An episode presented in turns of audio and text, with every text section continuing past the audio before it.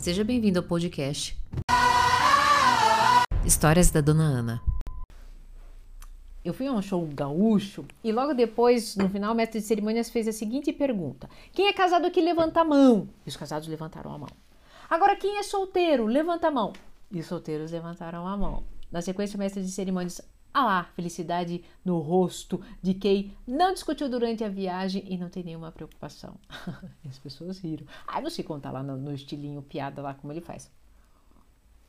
Nesse momento eu lembrei de uma consultoranda que chegou para mim no setting terapêutico, extremamente arrasada, chateada depois de uma viagem para o lugar mais romântico do mundo, onde ela não tinha nenhuma preocupação, ela não teve discussão durante a viagem, porque ela foi sozinha, mas ela estava na companhia mais complexa da vida dela, ela mesma. E por que, que isso foi tão difícil, foi tão complexo? Porque ela precisava estar em estado presente do amor. E isso é um trem muito difícil de praticar.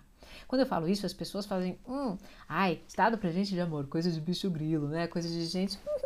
é? Não, isso é corajoso. Porque estado presente, amor é aceitar. Amor é aceitar o outro como ele é, aceitar a si como é, aceitar as circunstâncias como é. Isso não tem nada de passivo. Passividade é se fazer de vítima e deixar tudo e qualquer coisa, é, é culpar tudo e qualquer coisa pela movimentação que você não faz. Aceitar é entender que inclusive há manifestações externas que você não tem controle nenhum. Guarde essa palavra, controle. Aceitar que você é, não é exatamente do jeito da ideia fixa que você está criando. E aceitar, inclusive, que o outro não está no moldezinho que você criou.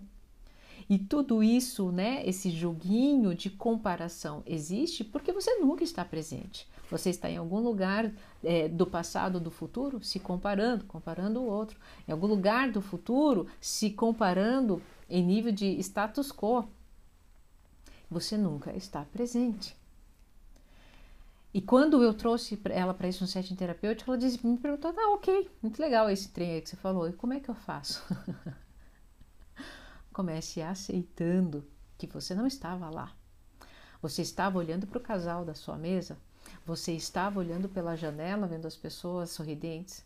Você estava, né? É, você ia para os locais, mas você estava pensando no trabalho. Você estava pensando no dinheiro que você poderia, porque você inclusive levou o seu notebook. E em silêncio, ela falou: Meu Deus, eu não estava lá. Vocês não estão aí. Esse vídeo é um convite para que, se você está viajando, com discussão não, olhe, olhe, esteja presente. Mas, dona Ana, tá, a minha presença está insuportável. Ótimo! Ela está te dando todos os sinais para você aceitar e se movimentar.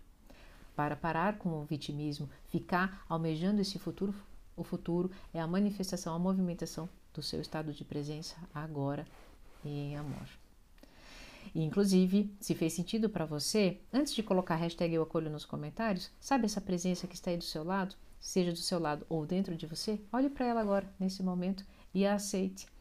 E sinta o alívio que é entender que agora que você aceitou, você tem noção da movimentação, da mudança ou agora do próximo da próxima atitude que você vai ter para fazer com que essa presença ou essa presença fique ainda se torne ainda melhor. Agora sim, se esse vídeo fez sentido para você, coloca hashtag eu acolho nos comentários.